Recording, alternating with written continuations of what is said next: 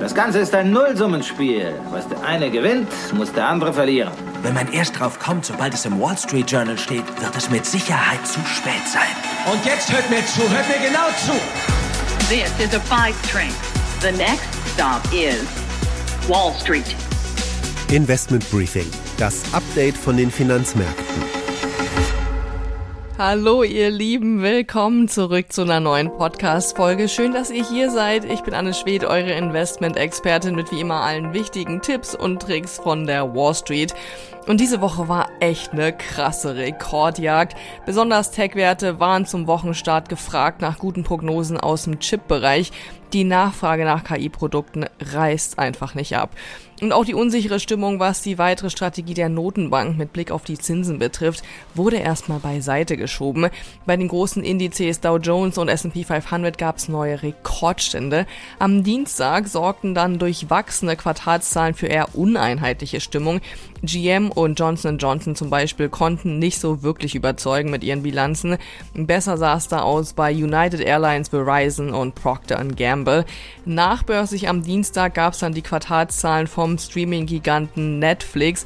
Der konnte so richtig abräumen mit unerwartet hohen Zustrom an neuen Kunden, nachdem ja jetzt so rigoros gegen das Account-Teilen vorgegangen wird. Die Aktie stieg um über 11 Prozent und zog auch andere Tech-Werte am Mittwoch mit nach oben. Mittwoch gab es dann auch noch die Daten zum Einkaufsmanager-Index, die auch überraschend gut ausfielen. Ein Zeugnis für eine starke Wirtschaft bekamen die USA auch am Donnerstag mit Veröffentlichung der BIP-Zahlen vom vergangenen Quartal.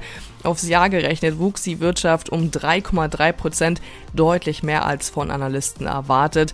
Das zeigt jetzt erneut, dass wir die Zinserhöhungen hier echt gut wegstecken und eine Rezession immer unwahrscheinlicher wird. Was allerdings auch unwahrscheinlicher wird, sind die ersten Zinssenkungen der Notenbank bereits im März. Auf die schauen die Anleger übrigens ganz gespannt in der anstehenden Woche. Da steht ja die nächste Sitzung auf dem Programm. Erwartet wird, dass die Zinsen konstant gehalten werden, genauso wie diese Woche auch schon bei der EZB in Europa. Spannend wird also vor allem zu sehen, was es für neue Details gibt zur weiteren Strategie der Notenbank. Und hier kommen unsere Themen für diese Ausgabe. Donald Trump hat die Nominierung für die Präsidentschaftskandidatur der Republikaner so gut wie sicher, nachdem er jetzt die Vorwahlen in zwei Bundesstaaten gewonnen hat. Sollte er die US-Wahl im November tatsächlich gewinnen, stellen sich uns zwei Fragen. Ist die Wall Street auf eine zweite Amtszeit vorbereitet und wie sollen wir uns als Anleger verhalten? Ich habe Antworten für euch. Danach schauen wir auf Tesla. Elon Musk hat enttäuschende Quartalszahlen vorgelegt und die Aktie auf Talfahrt geschickt. Die steht jetzt auf einem neuen Monatstief. Ist es jetzt eine gute Entscheidung einzusteigen? Worauf sollten die Anleger jetzt achten? Das analysiere ich für euch.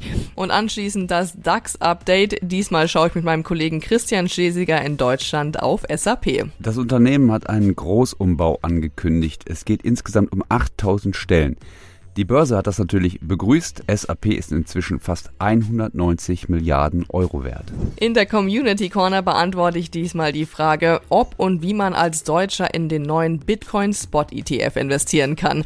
Also bleibt auf jeden Fall bis zum Ende dran. Das sind unsere Themen heute. Die komplette Ausgabe hört ihr aber nur als Teil unserer Pioneer-Familie. Wenn ihr noch nicht dabei seid, dann testet uns doch mal. Für alle, die neu an Bord kommen wollen, gibt's noch ein besonderes Angebot. Schaut einfach mal rein auf thepioneer.de, meldet euch an und dann könnt ihr hier direkt weiterhören und jede Woche neue Insights mitnehmen.